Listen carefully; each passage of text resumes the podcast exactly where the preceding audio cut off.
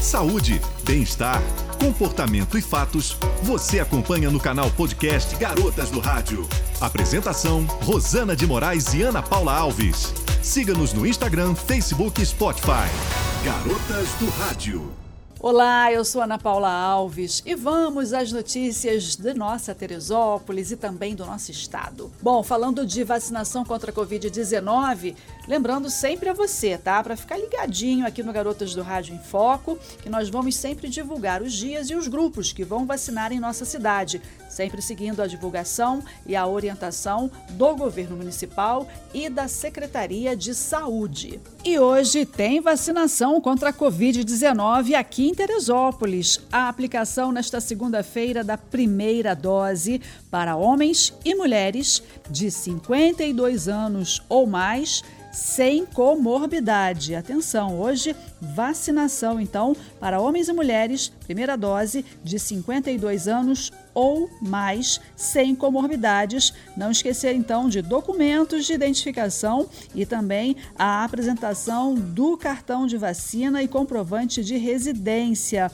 Não se esqueça, vacinação hoje na Secretaria de Saúde, no posto da Tijuca, também no interior, no posto de Bom Sucesso e de Pessegueiros. Além da primeira dose para 52 anos, homens e mulheres, também será aplicada segunda dose da Oxford AstraZeneca para quem já está em tempo de tomar a sua segunda dose. E é isso, o horário de vacinação continua o mesmo, hein? Sempre de 9 da manhã até às 3 da tarde, nesta segunda-feira. Lembrando também da vacinação contra a gripe. A campanha da vacinação contra a gripe, importantíssima, continua acontecendo e já está na terceira fase. Vai até o próximo dia 16 de julho. Bom, essa fase é destinada a pessoas com comorbidades e com deficiências permanentes, caminhoneiros, trabalhadores portuários, forças de segurança e salvamento, forças armadas, funcionários do sistema de privação de liberdade, além da população privada de liberdade e jovens em medidas socioeducativas.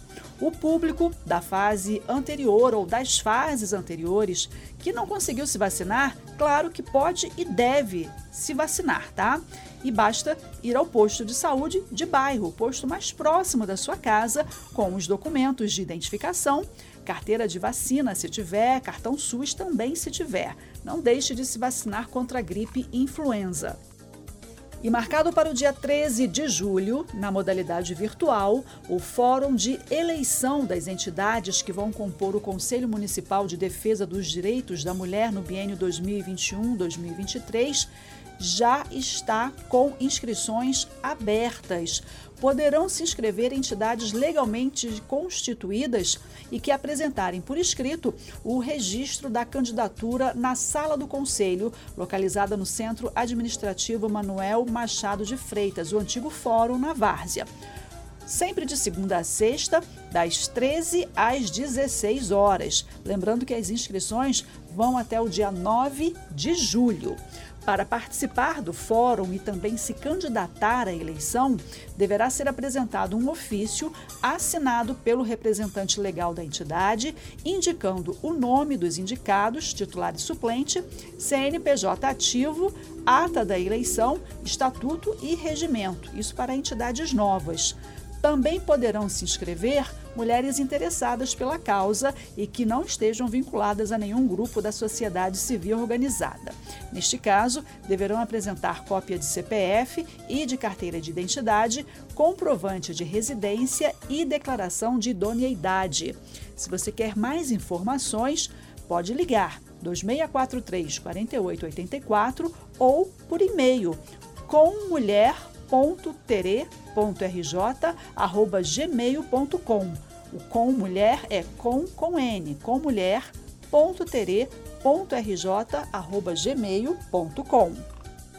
E a equipe da Secretaria Municipal de Turismo representou Teresópolis na última quinta-feira, dia 17, na reunião da Estância da Governância Regional IGR Serra Verde Imperial.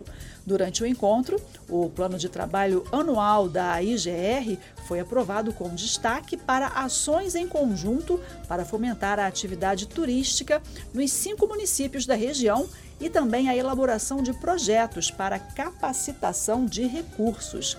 Realizada no auditório da CDL, a Câmara dos Dirigentes Logistas aqui de Teresópolis, a reunião foi composta pelos municípios de Teresópolis, claro, também de Petrópolis, Nova Friburgo e Guapimirim.